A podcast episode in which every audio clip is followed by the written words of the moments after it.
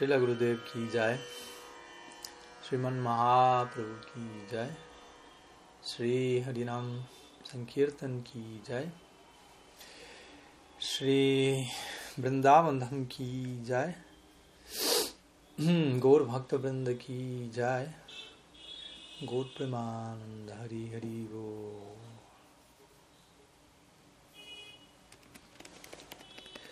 Bien, pranama a todos. Muy buenos días.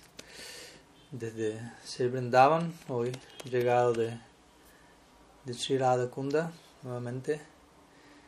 Y aquí en Vrindavan ya en nuestra recta final antes de abandonar al menos ojalá o, ojalá solamente físicamente Sridham, Vrindavan y continuar viaje como hace poco escuché de un sadhu local que él mencionó que, que si alguien viene a Brindavan, eh, queda absolutamente prohibido partir de Brindavan. Básicamente ese es, el precio a pagar. Si uno viene aquí es para no, no volver a salir. ¿no? Es un viaje de ida, como más de una vez hablamos. ¿no? Ya que Brindavan no es solamente, como sabemos, un sitio geográfico el cual visitamos, sino una meta alcanzar, una meta última alcanzar, un estado de conciencia, etcétera, el hogar último del alma, etcétera. Entonces, él mencionaba, bueno, no hay, no hay, no hay excusa, no, no hay excusa para salir de Brundan. Si uno viene aquí es para quedarse. La única posibilidad de salir, la única manera de obtener bendiciones, permiso para salir, es si uno sale de Brindavan para expandir las glorias de Vrindavan. En otras palabras, para cantar acerca de las glorias de Vrindavan o de Srinavadip, Sripuri, cualquiera de los dams centrales para nosotros Gaudiya Vaishnavas. Entonces, obviamente no es algo tan simple, pero esa es la manera en la que de alguna manera se justifica la visita al sitio sagrado, o más bien se justifica el salir de allí con, con, con, una, con, suficientes buenas razones como para, en última instancia, no haber salido de allí. Porque en última instancia esa es la idea. No, no salir, sino más bien eh, tratar de extender la experiencia de, de, lo que ese sitio representa y mediante esa extensión eh, que el DAM se expanda dentro de uno, por decirlo así, que la conciencia del DAM siga creciendo dentro de uno y en ese sentido uno se vuelva más y más un habitante de Sridham. Así que, bueno, orando para que ello ocurra en, en los siguientes días, se tocará eh, atravesar las fronteras de, geográficas de India para continuar viaje a, a Bulgaria y demás sitios. Así que sus bendiciones, por favor, para semejante proyecto. Y como siempre, vamos a, a continuar con recibiendo preguntas, cualquier consulta que puedan tener, temas que quieran eh, presentar. Y ya hay algunas, algunas que me han enviado durante la semana, por lo tanto voy a comenzar con ellas. Y algunas que han sido enviadas el día de hoy, por lo que voy a intentar abordarlas, ojalá si llegamos a todas en, una medida o en otra. Así que vamos a comenzar con la primera de las preguntas que fue enviada casi un día después de la, de la sesión anterior, por Ernesto Vaca, de Argentina. Él menciona, en el Srimad Bhagavatam 1.13.59, en el comentario a dicho verso, Srila Prabhupada dice en relación a Dhritarashtra lo siguiente. Dhritarashtra únicamente logró la liberación y es después de muchos de esos estados de vida liberada que uno puede llegar a la etapa del servicio devocional. La pregunta sería, ¿qué relación hay entre mukti y bhakti? ¿Hay conexión o no?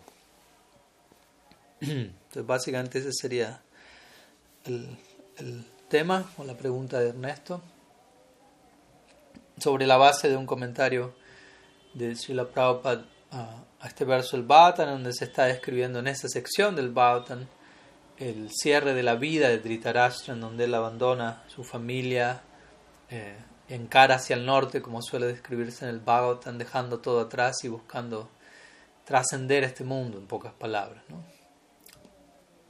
Y la pregunta entonces tiene que ver, aquí la Prabhupada menciona, Ditrasa únicamente logró la liberación, generalmente conocida como mukti, dando con ello a entender hay algo que no se obtuvo, especialmente desde la perspectiva de, un Gaudiya Vaishnav, y es el marco del bhakti, y especialmente el marco del prem, ya que estamos hablando de, metas últimas. Y luego la Prabhupada dice, después de muchos de esos estados de vida liberada, es que uno puede llegar a la etapa del servicio devocional. Entonces, él pregunta, ¿qué relación entre Mukti y Bhakti? Entonces, como sabemos, Dhritarashtra es el, el padre de Duryodhana y los Kurus, etc. Aparece al comienzo del, del Bhagavad Gita, entre otras escenas, junto a su secretario Sanjaya, recibiendo a distancia noticias o qué va aconteciendo en lo que es Kurukshetra, y obviamente más en detalle aún podemos saber de él estudiando el Mahabharat, entre otras obras. Pero bueno, conectando, yendo puntualmente al, objeto de la pregunta. Entonces, ¿qué, ¿a qué se refiere la Prabhupada aquí con después de muchos de esos estados de vida liberada uno puede llegar a la etapa del servicio devocional? Después de diversos, en otras palabras, sí, estados de mukti uno puede llegar al bhakti aparentemente, es lo que aquí se, menciona. Entonces, ¿qué, qué, qué se quiere decir con ello? que dice Shastra al respecto y qué conexión hay básicamente entre Bhakti y Mukti.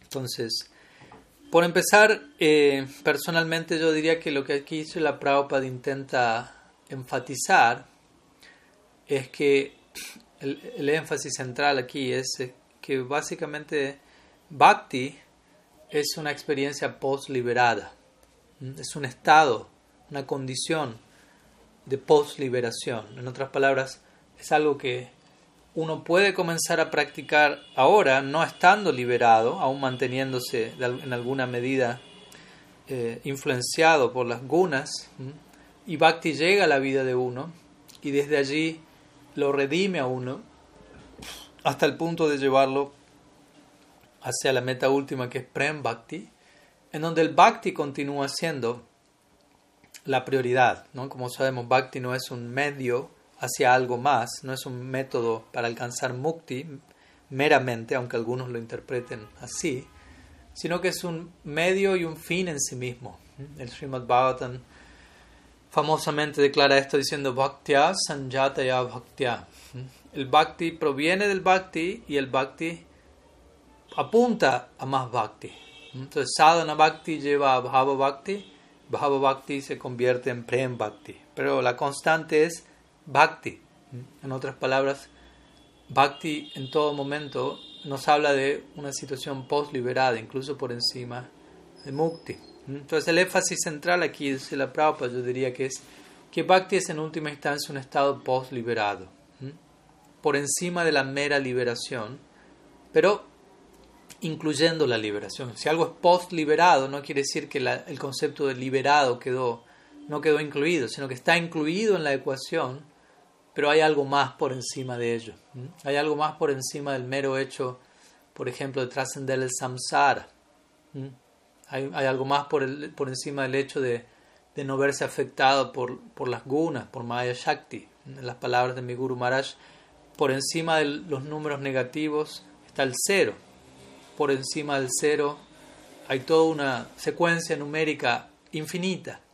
Entonces muchas veces algunos sistemas apuntan a simplemente salir del plano negativo, salir de, los números en rojo, de los números negativos, y situarnos en, un tipo de cero, como quizás los budistas apuntarían, nirvishesh, nirvana, o un uno, como Shankaracharya apuntaría, ekatvam, la unidad última con Brahman. Pero Mahaprabhu viene y presenta todo un desfile de infinitas oportunidades, llegando al número 108, 16.108 y muchos otros números positivos. Entonces, para nosotros el concepto de inmortalidad no tiene que ver únicamente con el cese de, del plano negativo en nuestras vidas, sino, en las palabras de Siddharth Maharaj, inmortalidad positiva y progresiva. Esa es la idea completa del concepto de Amrita. Amrita significa amritam, no mritam, no muerte, inmortalidad. asato madgama, tamasuma yotirgama, mrityama amritagama. Deja de morir, vuélvete inmortal. Pero amrita no solamente significa inmortalidad, sino amrita, como sabemos, significa néctar. Y néctar nos habla de una experiencia dulce, positiva, meliflua, en el plano de la inmortalidad. Entonces, hay algo allí en la inmortalidad. Hay algo que está aconteciendo y nosotros lo conocemos o lo llamamos lila, lo cual tiene que ver con un plano en donde predomina el Swarup Shakti de Bhagavan y la interacción de Bhagavan con sus bhaktas en términos de Bhakti, en términos de Swarup Shakti, lo cual genera todo un nuevo movimiento que por más que se asemeje a este plano, es diametralmente opuesto a él y está por encima de la mera liberación. Desde ahí es que nuestros acharyas varias veces se han expresado en términos aparentemente despectivos, Kaivalyam Narakayati, sobre todo en relación al concepto eh, de, no dualismo radical que presenta Sankara y su escuela, de unidad, como llamaríamos impersonal, pero incluso extendido a otras nociones de, mukti o moksha, como vamos a ver. Si la Rupa Goswami en sus palabras al hablar de, de Baba Bhakti, al hablar de Bhakti, especialmente de Baba Bhakti, él dice Moksha Laguta Krit.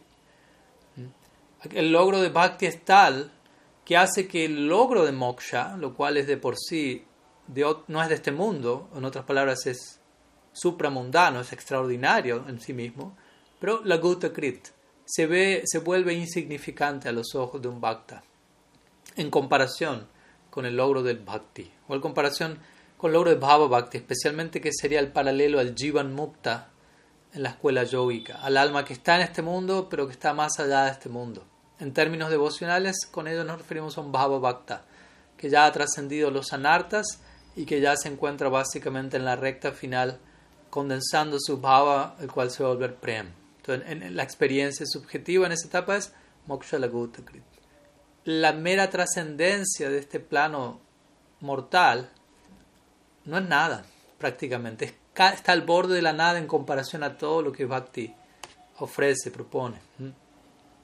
Pero como decimos, interesantemente, esto se, se extiende a toda forma de mukti, a toda noción de liberación de este mundo, incluso dentro del marco de la que se conoce como liberación devocional. Salokya, Samipya, Sarsti, Sarupya. Cuatro formas de mukti devocional, aparte del tipo de mukti llamaríamoslo no devocional o impersonal, todos ellos no son, no son aceptados por un seguidor de la escuela de Uttam Bhakti. De hecho, se consideran un obstáculo al logro de la devoción pura. Gyan Karma Por ejemplo, Bhagavan le, menciona a Durvas, la famosa serie de versos en donde uh, Durvas intenta matar a Ambarish Maharaj y eventualmente el chakra de, de Bhagavan comienza a perseguir a Durvas y él llega hasta la Vaikunta, cae a los pies de Vishnu solicitándole perdón y refugio y Vishnu comienza a glorificar a sus devotos y, en el marco de glorificarlos y, con ello dar a entender tienes que ir donde ellos para que ellos te perdonen porque yo estoy bajo el control de ellos él enuncia en uno de los famosos de estos famosos seis versos una de sus características que es Matsivaya pratitam te salukyadi chatustaya Nichanti Sevayapurna Kutonyat Kalaviplutam. Básicamente allí Bhagavan está hablando de sus devotos y dice ellos están siempre satisfechos en ocuparse en mi seva, mat seva pratitamte. Encuentran tan, tanta satisfacción en bhakti, básicamente, que no están interesados en ningún no desean ninguno de los distintos tipos de liberación. Salokya Adi. Salokya Adi. Adi significa etcétera. Chatustaya. Los cuatro tipos de liberación en Vaikunta. Nechanti. Ellos no tienen na icha, no tienen deseos de tales tipos de liberación. Nechanti Sivayapurna. Aunque estos cuatro tipos de liberación automáticamente son alcanzados a través de su servicio, de su seva. En otras palabras, como dijimos, el bhakti es post-liberado e incluye todo lo que la liberación propone y más aún. Kuptonyat Kalaviputam, Bhagavad concluye diciendo, ¿qué decir entonces de una felicidad perecedera como la elevación a planetas materiales superiores, suarga, etc.? Mucho menos es algo deseable para mis devotos, incluso ellos rechazan mukti en Vaikunta, no tienen un deseo por ello. debido a qué tanta absorción, qué tanta satisfacción ellos experimentan en su absorción en Seva. Este es un punto muy claro en donde vemos la relación entre Mukti y Bhakti. Para semejante Bhakta, Mukti está, dado por hecho, pero ellos no estaban buscando eso y ellos llegan. Entonces estos cuatro tipos, otro famoso verso del Bhagavatam es donde en el tercer canto, donde se describen estos tipos de mukti y se deja en claro el devoto no desea ello. Salokya, Shasti, Samipya, Sarupyaikatvam, Apiyuta. Allí se mencionan los cinco. Diyamanam Nagrinanti Vinamatsivanam Jana.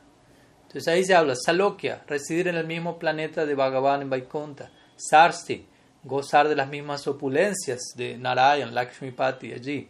Samipya, residir como un asociado cercano, no solo en el mismo planeta, sino en la proximidad de Bhagavan y asistiéndole.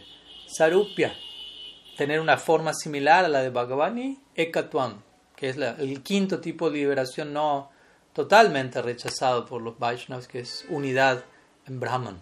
Entonces este verso básicamente dice que un devoto, un devoto puro, no acepta ningún tipo de liberación de las cinco mencionadas aquí, aunque las mismas sean ofrecidas por Bhagavan mismo. Incluso si Bhagavan mismo las presenta en bandeja, aquí están, toma lo que quieras de ellos. No, gracias. Sabemos el famoso ejemplo de Prahlad Maharaj, luego de que, eh, de que aniquila a Hiranyakashipu y, y, se encuentra en, Ugra Bhav, en estado de ira trascendental, y nadie es capaz de apaciguarlo, y todos atemorizados miran de Prahlad y Prahlad apacigua a Bhagavan debido a que él está libre de todo deseo material.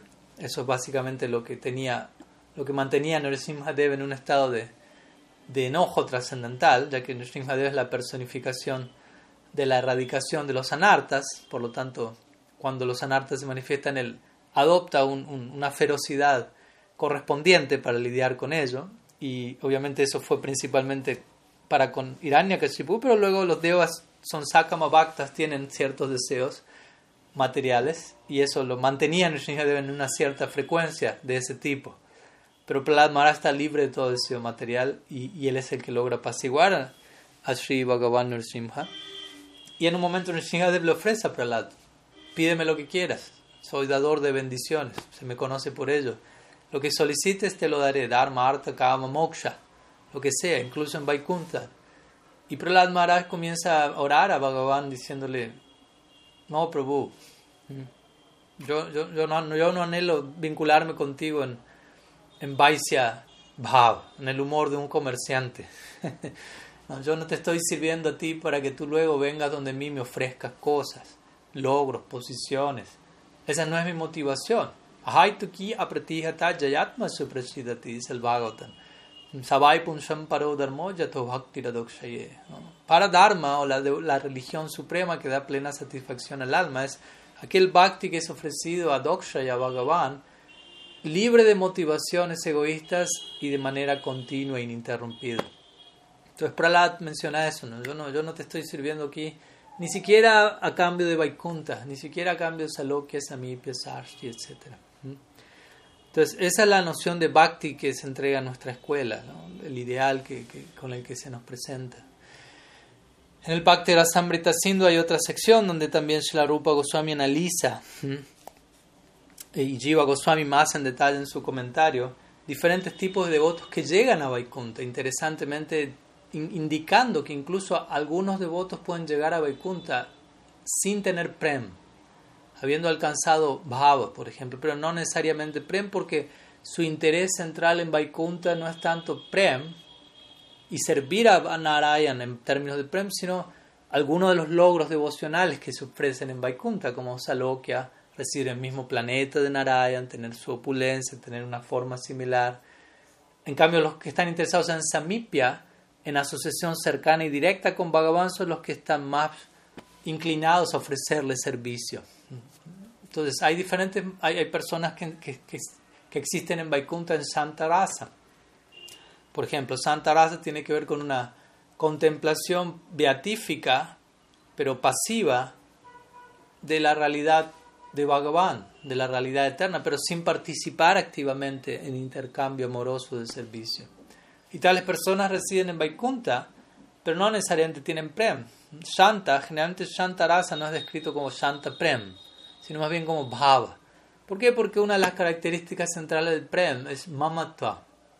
Mamatva significa posesividad, un, un, bhava, un humor en donde yo me relaciono con Krishna o con Bhagavan en cualquiera de sus formas, en términos de, un tipo de, relación en donde yo lo siento a él mi amigo, mi hijo, mi amado. Pero interesantemente, entonces Prem se caracteriza por Mamatva y Santa Rasa o Santa Bhav se caracteriza por Nirmamatva, por ausencia de este sentido de posesividad.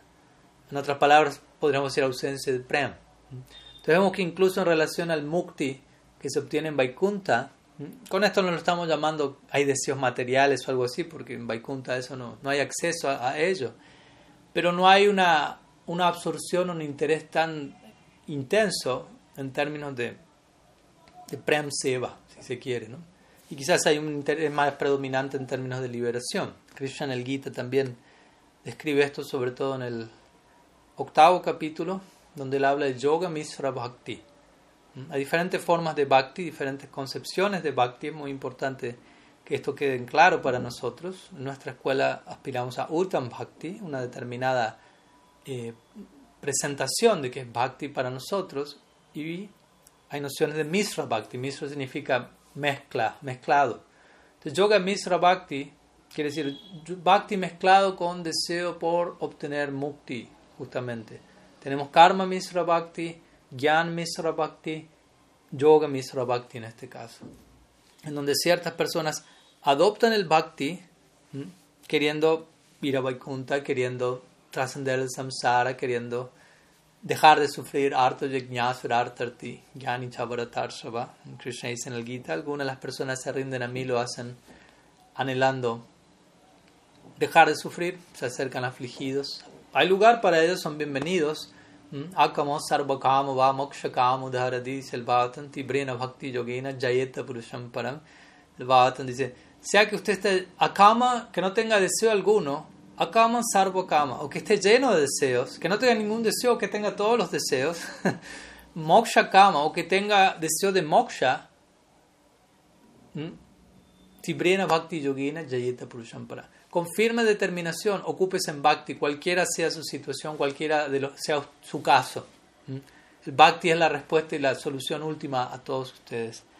Pero de vuelta, pese a que el Bhakti abre las puertas a todos y, facilita el logro incluso las diferentes escuelas, si se quiere, los diferentes procesos, nosotros como Gaudiya Sampradaya aspiramos a un tipo de Bhakti en particular, en, donde, como digo, la experiencia es tal que el logro de moksha se vuelve insignificante. Mahaprabhu ilustra esto en el cuarto verso del Sikshastakam, el, cual ilustra a su vez el logro de Ruchi, de un gusto propiamente dicho por, por la práctica, un apego por la práctica, podríamos decir.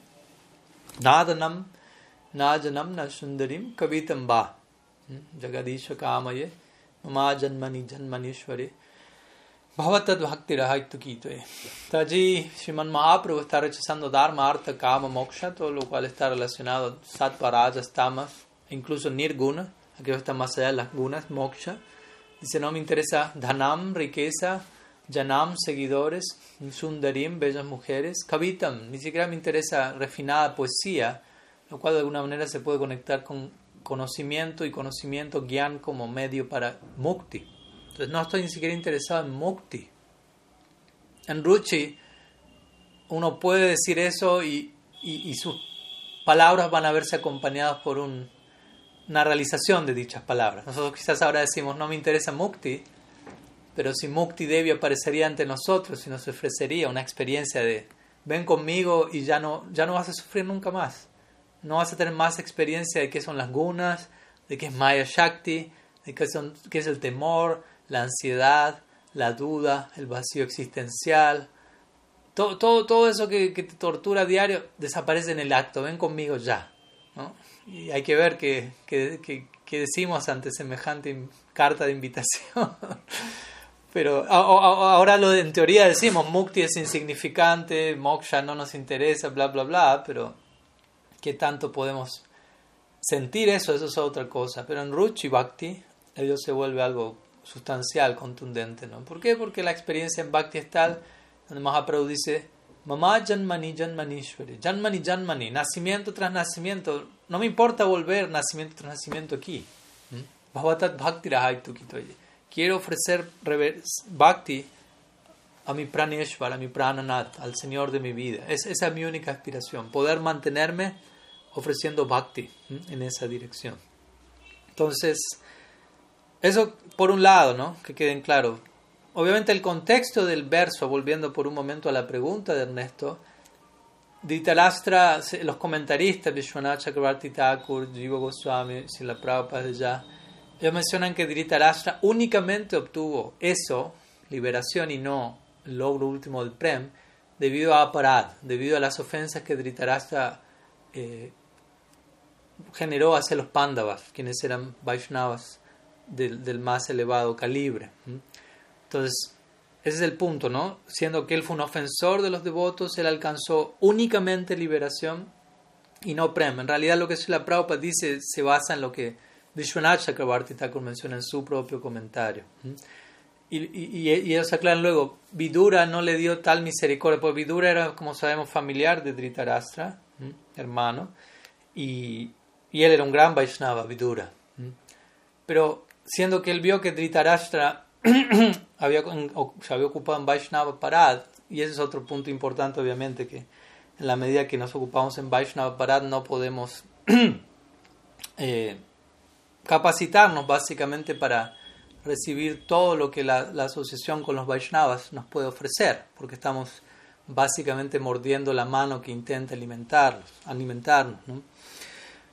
Y lo que el Bhattan dice unos versos antes del verso sobre el que Prabhupada comenta y que Ernesto citó, allí se menciona que Dhritarashtra básicamente alcanzó Brahma Sayuja, o Ekatuam, el tipo de liberación más indeseable desde nuestra perspectiva devocional. Un segundo.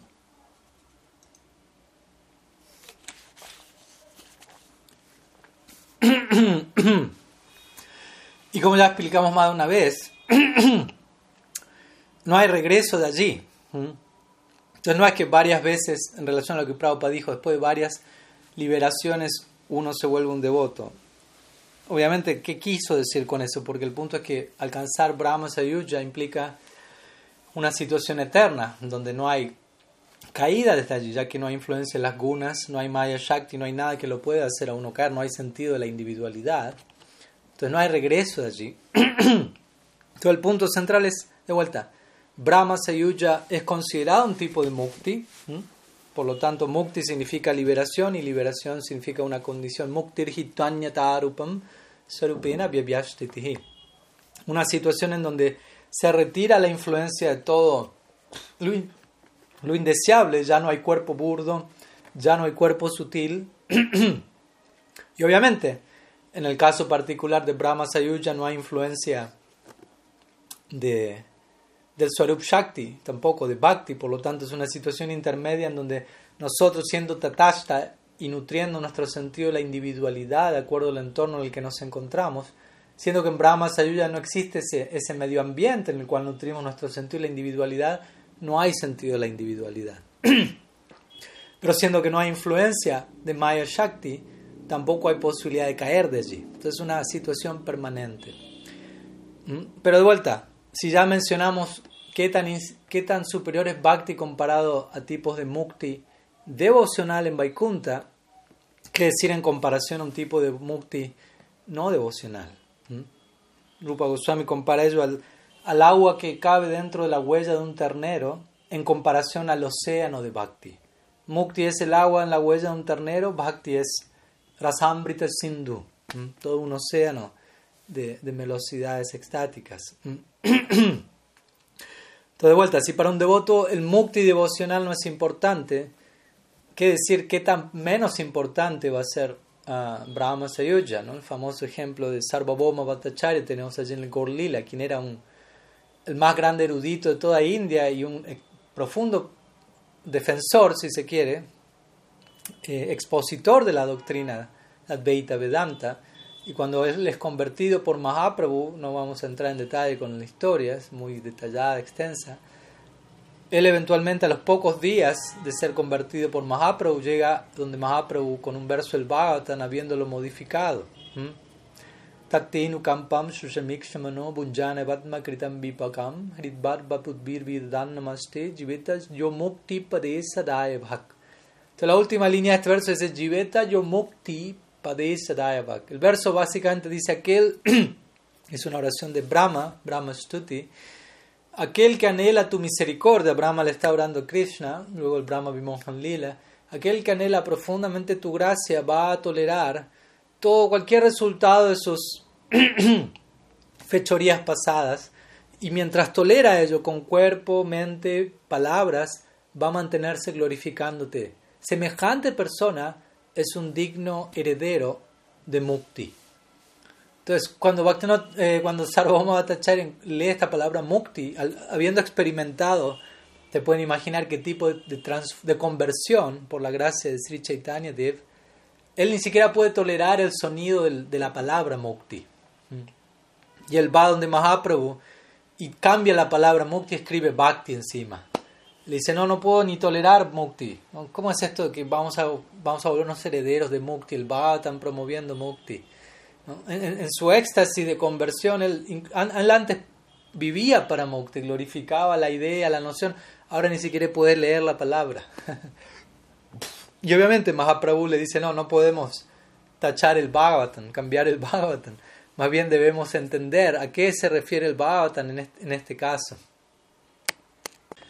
Entonces estaba mencionando que para alguien como Sarvabhauma Bhattacharya, incluso la palabra mukti era insoportable. Entonces Mahaprabhu le explica en verdad aquí mukti pade. El verso dice mukti pade a los pies.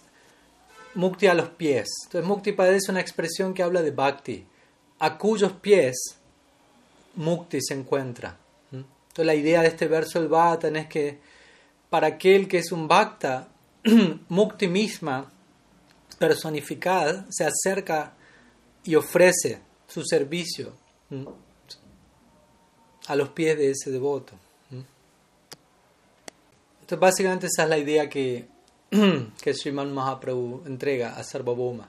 Mukti Padilla aquí en el Bhagavatam indica para un devoto de semejante clase como el indicado en ese verso, Mukti misma, quien es la meta alcanzar de tantos gyanis y yogis, aparecen en humor de servicio para prestar algún servicio al devoto, siente esa inclinación.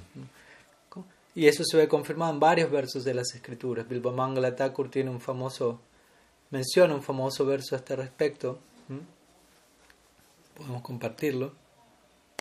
el verso dice: Mukti Sayam Mukulitanjali Sivateshmam Dharmartha Kama Gataya Samaya Pratiksha.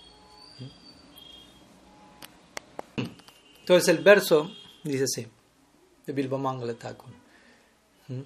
Básicamente dice aquel que, para aquel que, que se ve consagrado al servicio a Bhagavan, Sri Krishna, Mukti Soyam, ¿Mm? Mukti misma en persona, Sivate, Mukulitanjali Sivate, se encuentra ¿Mm? acercándose, golpeando la puerta de semejante devoto, ofreciendo servicio. Entonces, es el punto para terminar con esta respuesta, básicamente. ¿Mm? Eh, mukti se encuentra incluido dentro de la ecuación de Bhakti. ¿Mm?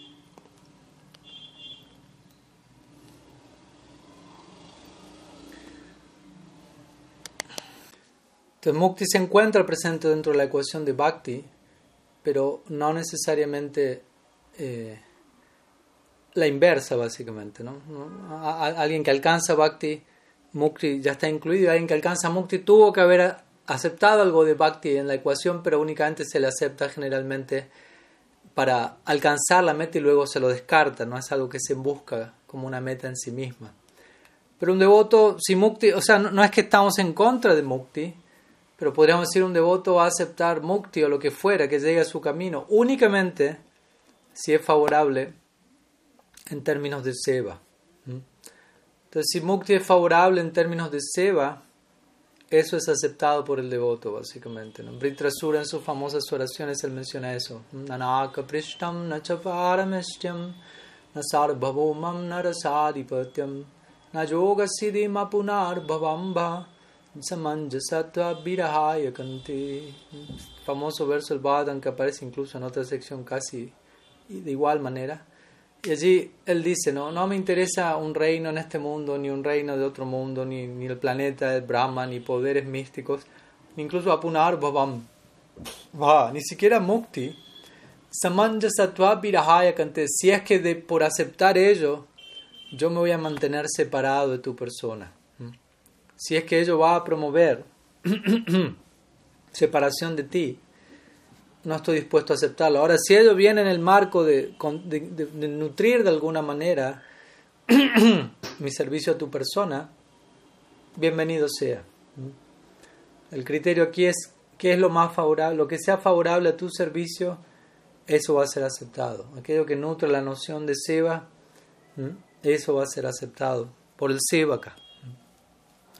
Así que básicamente esa sería la idea en términos de la pregunta de Ernesto. Eh, voy a cerrar aquí con esa pregunta y no sé si seguir porque realmente la, la conexión no es muy buena y se sigue interrumpiendo a cada instante. Pero podemos hacer el intento al menos con una pregunta más y vemos, veremos si, si hay alguna otra y, y cómo, cómo continúa la conexión. Porque hay varias preguntas más, en todo caso las vamos a dejar pendientes para la, para la siguiente semana. Entonces, tenemos una siguiente pregunta de Viviana, de Viviana Dávila, también de, de Argentina.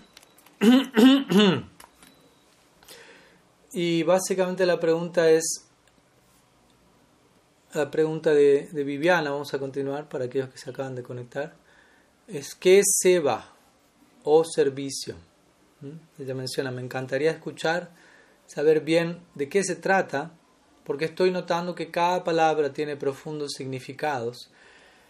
La palabra servicio es algo que escucho mucho y creo entender, pero algo me dice que no sé nada.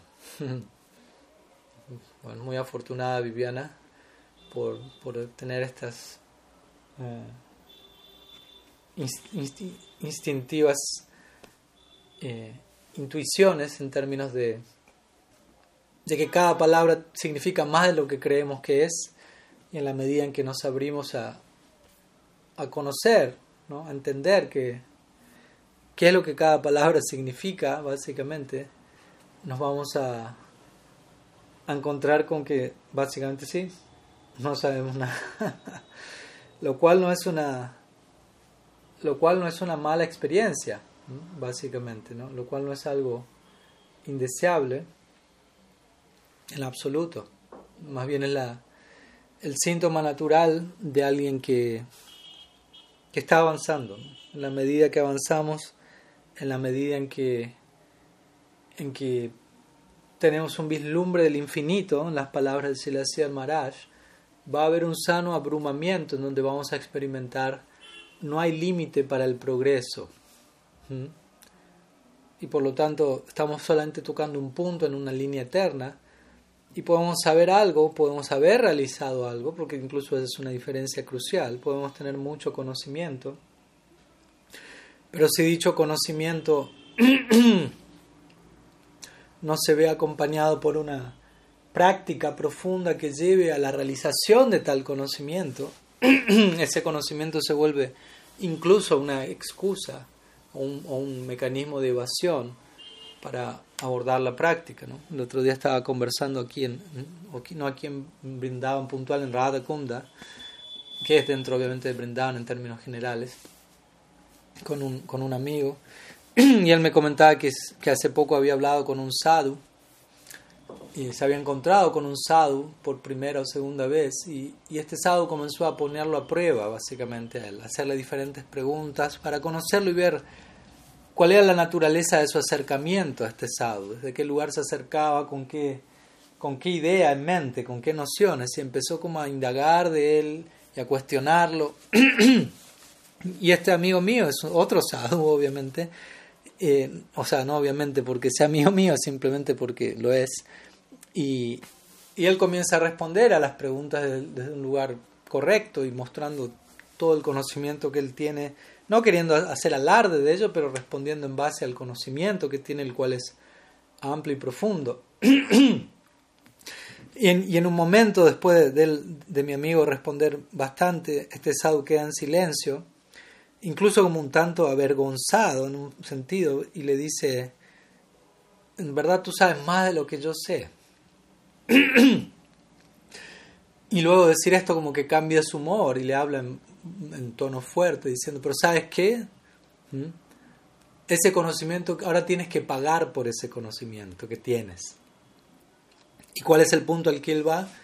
Por todo eso que tú, has con, que tú sabes ahora tienes que honrar ese conocimiento proporcionalmente a todo lo que sabes.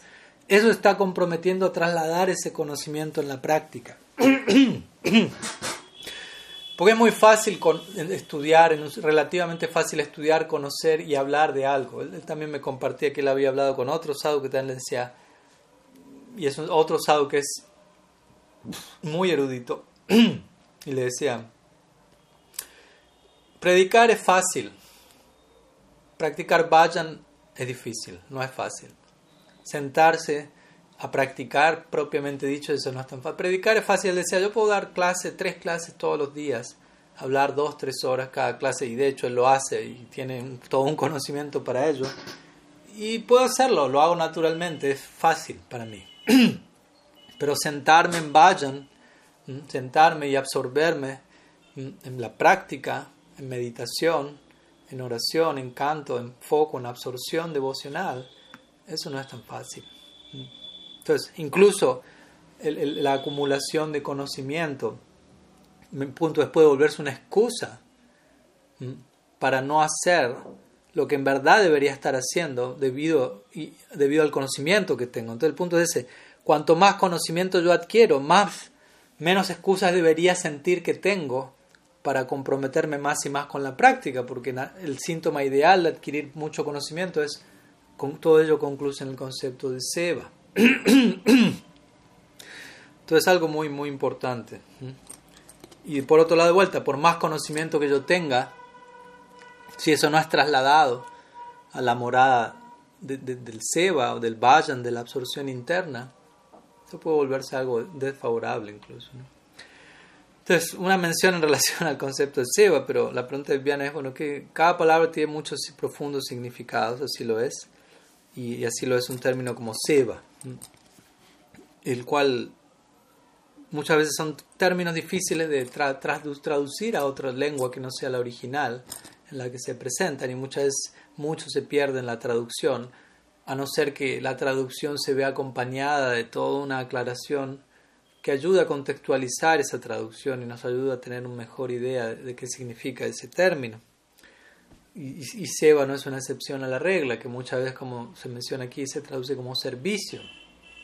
Pero el punto es que entendemos por servicio, ya que la mayoría de nosotros venimos de una experiencia como Nadi Badan Jivas, almas condicionadas sin inicio alguno. Se pueden imaginar el bagaje de, de karmas y, de samskaras y karma que nos acompaña y que nos lleva o que nos ha llevado a interpretar la realidad de una determinada forma, a interpretar los diferentes términos y conceptos incluso de una determinada forma y, servicio es uno de ellos, es una palabra que existe en este mundo, pero que cada persona la quizá la está interpretando en términos diferentes, ¿no? Servicio, servicio a quién, el punto es, ¿no? ¿Cuál es el, quién es el objeto de mi servicio? En gran parte va a determinar cuál, cuál es el tipo de servicio que yo estoy ofreciendo. ¿no? E incluso eso tampoco es suficiente, porque uno puede decir, ok, uno está sirviendo su cuerpo, sus sentidos. Advendría pritibam chatare balikam, lo cual no es más que egoísmo, deseo personal. Soy un sirviente, un godasa, un sirviente de mis sentidos. Estoy ocupado en servicio. En ese sentido, todos son sevakas. Pero ¿a quién están sirviendo? ¿Y con qué intención? ¿Con qué concepciones, eso es lo que marca toda la diferencia. Entonces alguien puede estar abocado a servirse a sí mismo, ser completamente narcisista, etc. Ver todo en términos de servicio a mí mismo, yo soy el centro, todo está a mi servicio. Algunas personas gradualmente van incurriendo en, formas más refinadas de, o más virtuosas, si se quiere, no tan grotescas de ello, ¿no? lo que a veces se llama egoísmo extendido. ¿no? No, intento que todos me sirvan a mí, pero intento que se sirva lo que considero mi sentido del ser de forma extendida, mi familia, mi esposa, mi hijo, ¿no? o sea, mi, mi persona y ellos, quienes me pertenecen, quienes son míos. Todavía permanece esta noción, falsa noción de, de posesividad, de mamatva. Y de vuelta, ello se puede seguir expandiendo en círculos más, más éticos, si se quiere. ¿no? Voy a servir mi familia, voy a servir mi, lo que fuere, mi país, voy a servir más allá del país, voy a servir a una causa en particular que, que, que generalmente están limitadas a género, a una especie, a una zona geográfica, a un determinado interés temporal, voy a servir al mundo, voy a servir a la humanidad, voy a servir al cosmos. tratamos de expandir el, alcance de nuestro servicio, tratamos de, dirigir nuestra tendencia al servicio a un ideal que sea lo más amplio posible, pero aún así seguimos insatisfechos, por eso el verso que mencionamos antes.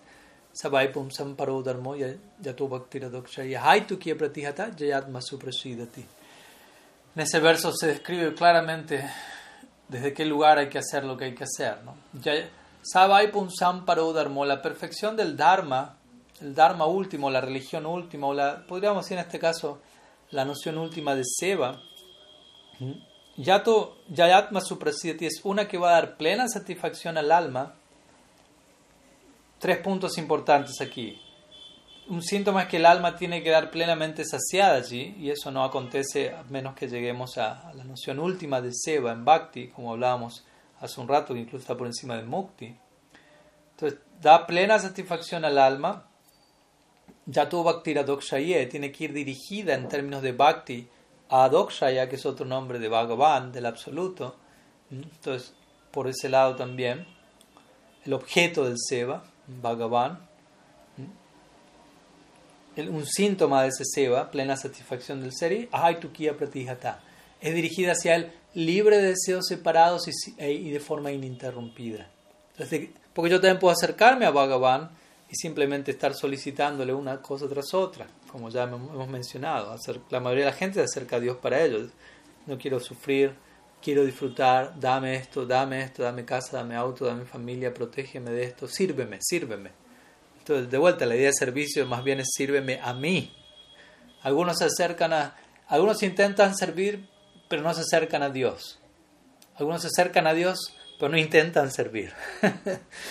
Entonces, la perfección de todo esto es acercarse a Dios e intentar servirlo, e intentar servirlo en pos del servicio en sí mismo, como dijimos. Eso va a dar plena satisfacción al alma. Esa es la noción de Seba, la que aspiramos.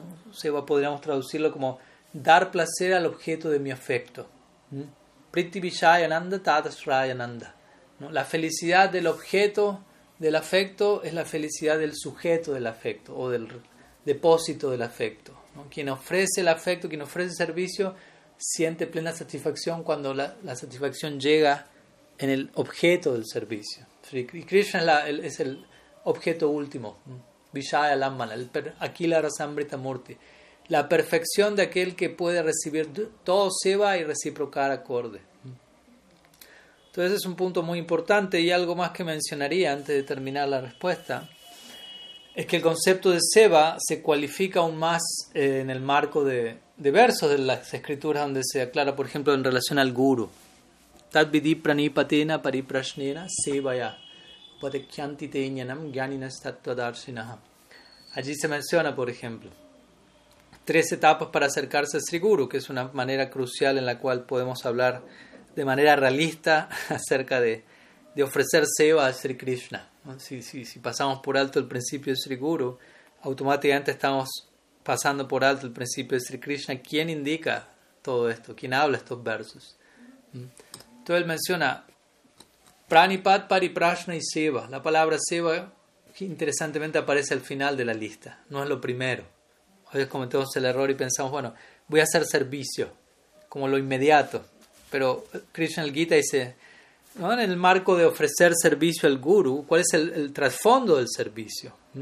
¿Qué, ¿Qué, es aquello que primero tiene que estar ubicado en su lugar para que podamos hablar acerca del Seva en términos realistas? ¿Mm?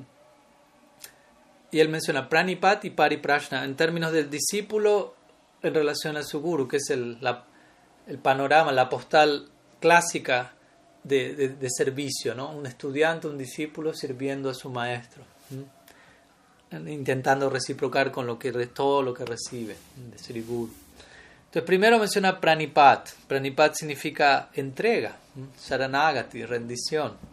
Debemos rendirnos ante Sri Guru. Obviamente, esa rendición tiene que ser una decisión natural, orgánica, voluntaria, que acontece luego corroborar que Sri Guru es Sri Guru, realmente está siendo un miembro fidedigno de dicho departamento y una vez que eso es experimentado, allí como digo, ya no tenemos más excusas para no rendirnos.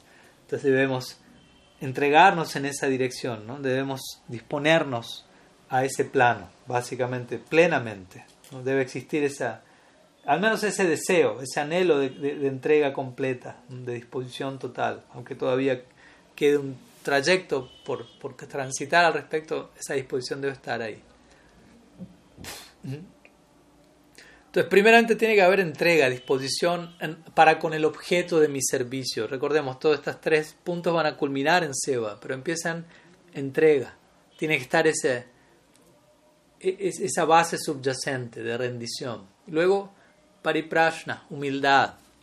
¿no? Acercarme a Sri Guru y presentar mis inquietudes con humildad, no con arrogancia, no con escepticismo, no con desconfianza de la, en relación a, quien me va a responder mi pregunta, sino, como digo, habiéndome entregado primeramente, habiendo puesto mi cabeza a los pies de dicha persona con plena confianza, indago, con plena humildad, con plena vulnerabilidad, podríamos decir, me abro a esa persona y me permito ser llenado por todo lo que venga y luego hablo de Seba. Luego viene la idea de Seba, ofrecer servicio. En otras palabras, reciprocar ante todo lo que he recibido. Pero para que, para primeramente necesito tener una experiencia concreta de, de lo que hay en ese plano y cómo eso está llegando a mí. Obviamente para eso primeramente tengo que yo disponerme a ese plano, entender que la manera de acceder a ese plano no es a través del, de un espíritu colonizador, sino a través de la entrega, y para eso necesito quizás tener mi experiencia personal para llegar a esa conclusión yo mismo, y una vez que llego a esa conclusión, efectuar eso, llevarlo a la práctica, entregarme ante dicho agente, indagar con humildad, y van a venir respuestas y van a venir experiencias que van a ser abrumadoramente reveladoras, y de vuelta, entonces la pregunta es, ¿qué hago ahora con todo eso? Todo tanto está llegando.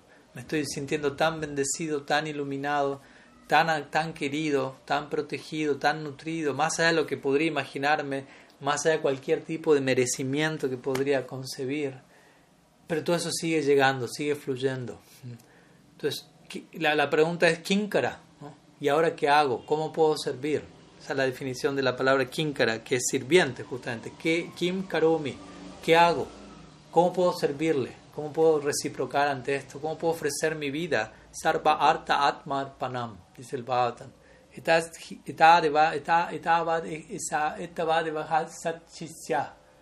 Dice allí. Uh, un guru, un discípulo genuino, él va a estar reciprocando a su, a su maestro. Un discípulo genuino va a reciprocar a su maestro Sarva Arta Atmar Panam, entregando a cambio todo lo que tiene, su vida misma básicamente en última instancia, su corazón. Seva significa eso. Siva no significa solamente hago algo, una acción física, estoy haciendo servicio. Pero tiene que, que existir todo este espíritu de trasfondo, de gratitud, de apreciación, de sentimiento de, sana deuda por todo lo que llega a mi vida, de sentirme profundamente bendecido, profundamente humilde al corroborar la naturaleza del regalo y qué tan poco he hecho para merecerlo más bien qué tanto he hecho para no merecerlo y cómo eso, debido a mi descalificación, se, se acerca aún más a mí con plena gracia. Entonces, poniendo todo eso junto y tratando de, de sinceramente uno haberse entregado a ese plano y, fervientemente, apasionadamente indagando cómo puedo pagar al respecto. ¿no? No, me siento totalmente avergonzado de mantenerme con los brazos cruzados ante tanto que sigue llegando. Y ahí la, la palabra Seva toma pleno significado. Vishrambena Guru Seva, dice Sila Rupa Goswami también. Vishrambena Guru Seva. Desde ese lugar hay que ofrecer, hay que servir a ese Guru. Vishramba Seva, Vishrambena Guru Seva. Vishramba significa con confianza, con intimidad, con afecto. De esa manera no tiene que servir a Sri Guru, ¿no? sintiendo cómo todo eso viene de Sri Guru primeramente, afecto, confianza, invitación a ser parte de una familia de manera muy profunda, muy afectuosa. No es una dictadura, no es un vínculo frío, dictatorial, distante, sino todo lo contrario. Todo nuestro anhelo de, de afecto, de confianza, de contención, todo, todo, todas esas esperanzas que, que mantenemos y depositamos en tantas direcciones pueden satisfacerse plenamente en, en el contexto de Seba, de, de, apropiado Seba. Pero como digo, para ello todos estos otros ingredientes tienen preliminares, podríamos decir, tienen que estar debidamente en su lugar para yo tener la experiencia de Seba y mantenerme en esa experiencia, porque Seba idealmente no es algo que, que hago a veces, que, que experimento de forma aleatoria, sino una absorción constante idealmente. Es un, estilo de vida, un estado de conciencia idealmente en el cual me mantengo a perpetuidad, porque esa es la proyección en nuestra escuela, ¿no? Eh, adentrarnos en, un, en una esfera de Seba, donde esa es la norma, donde no hay otra cosa que no sea ese tipo de interacción. Pero obviamente tenemos que comenzar en algún lado.